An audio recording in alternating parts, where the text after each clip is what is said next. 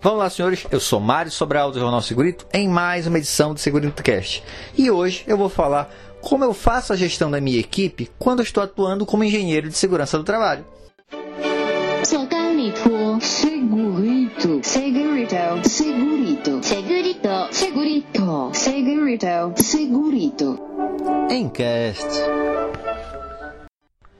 Na gestão da equipe de segurança do trabalho, são diversos os problemas que podem acontecer, mas um dos principais é a falha de comunicação. As pessoas não conversam entre si. Eu, quando estou atuando como engenheiro de segurança, tento diminuir este problema. Primeira coisa que eu faço é um plano de ação anual, né? um cronograma anual das ações. Esse cronograma eu sento com os demais técnicos e aí a gente estabelece, olha, isso vai ser feito por quem? Qual mês e esse outro. E aí a gente vai distribuindo as atividades todas. Fora isso, um plano de ação do dia a dia também, onde fica estabelecido quem vai cuidar de determinado assunto, quem vai cuidar de outro assunto e quem vai substituir quem quando o outro entrar de férias. Outra coisa que as pessoas gostam muito quando eu faço é de quatro em quatro meses uma entrevista para avaliar cada trabalhador. Então, os membros da equipe já sabem que eu faço isso. Então, a primeira pergunta que eu faço é: qual o seu objetivo profissional? Então, o que, que tu quer da vida profissional? Porque às vezes o cara está atuando como técnico de segurança trabalho, mas ele quer ser engenheiro civil para depois ser engenheiro de segurança trabalho, ou ele não quer continuar na área de segurança trabalho, quer partir para administração, psicologia. E eu preciso saber disso até para saber como é que eu posso ajudá-lo.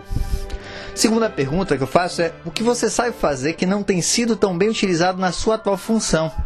Às vezes, esse profissional tem um conhecimento que poderia agregar para a empresa, ele gosta de fazer, só que eu nem sei que ele sabe fazer isso. Terceira pergunta: qual suas expectativas na empresa? Então, o que ele espera da empresa? Ele espera crescer no setor de segurança, o que vai ser mais complicado porque tem poucos postos? Ou ele pretende ser um supervisor, gestor de alguma área? Também pergunto quais os pontos fortes dele na opinião dele. E na sequência eu, eu falo quais os pontos fortes dele, na minha opinião. A mesma coisa em relação aos pontos fracos. O que, que ele acha que é ponto fraco dele? E eu também digo, olha, na minha opinião, os pontos fracos são esses, esses e esses. Para gente poder trabalhar, né? Tem que ser um jogo aberto. O que mais que eu pergunto? Quais atividades você tem mais dificuldade de, dificuldade de realizar ou não gosta? Então, Pode ser que o cara está trabalhando com ergonomia dentro da empresa e não gosta disso. Tem outro que gosta que poderia fazer. Então, já que a gente vai trabalhar em equipe, é bom a gente fazer o que a gente está gostando. Outra pergunta é: o que, que eu posso melhorar como gestor aqui da área?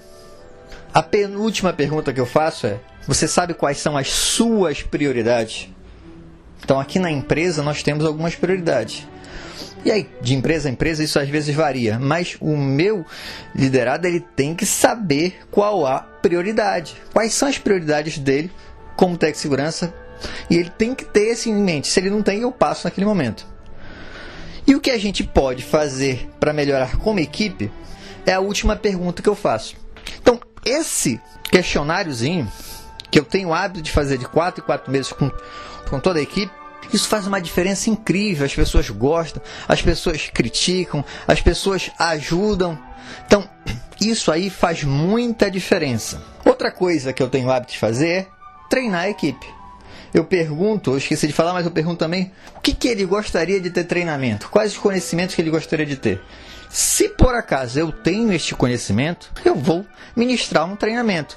Geralmente, uma ou duas vezes no mês, eu sento junto com a equipe e passo alguma informação. E se alguém da equipe também tiver um conhecimento que eu não tenho, ele vai repassar também.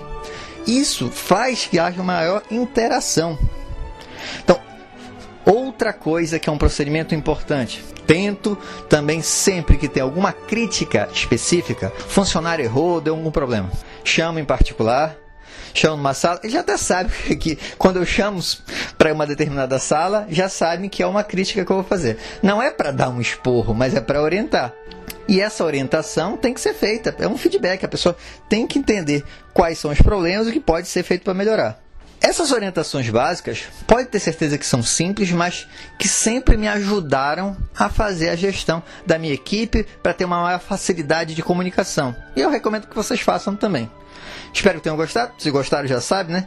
Curte, compartilha e ajuda a divulgar esse canal. E se tem alguma dúvida, manda lá para sobralj.hotmail.com ou entra lá na fanpage Segurita em Cash no Facebook. Um abraço e até o próximo programa.